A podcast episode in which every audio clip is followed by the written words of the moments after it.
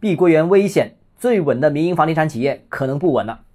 欢迎来到邓浩之家买房。近日，关于碧桂园债务问题的各种负面传闻是不断流出。八月七日，碧桂园正式发声明，澄清所谓佛山市副市长带队进驻碧桂园的消息不实。而在众多负面消息当中，这条内容是漏洞最多的，本来就不太可信。但除此以外，碧桂园对于其他传闻均没有给予正面的回应。其中包括近期债务到期的问题、资产转移的问题、管理层进京接受质询的问题、高管在前阶段悄悄套现的问题，还有债券价格大跌等等问题。八月六号，穆迪投资调低了碧桂园信贷评级，企业家族评级和高级无担保评级由由 BA 三下调至 B 一，展望维持负面。下调评级是反映集团的信用指标及流动性缓冲将会减弱，主要由于合同销售额下跌、融资渠道受限。并且未来十二至十八个月要大量到期债务。另外，集团销售额和资金渠道恢复存在不确定性，给予了负面展望。之后的八月七日，碧桂园股价大跌，收报一点三二元，跌了百分之七点七，领跌整个房地产板块。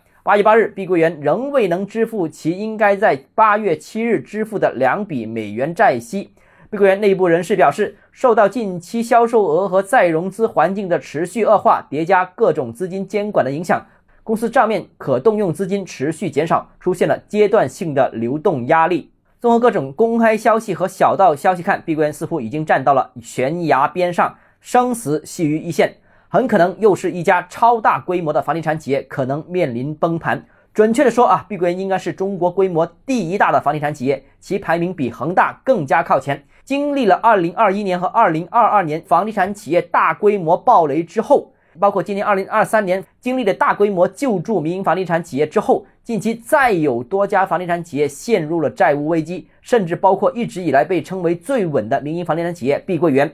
不得不思考一下一个深层次的原因到底是为什么？在评论区有网友说。一个学生不及格可能是他的问题，但是如果是一堆学生都不及格，有可能是老师的问题。好，今天节目到这里。如果你个人购房有其他疑问想跟我交流的话，欢迎私信我。想提高财富管理认知，请关注我，也欢迎评论、点赞、转发。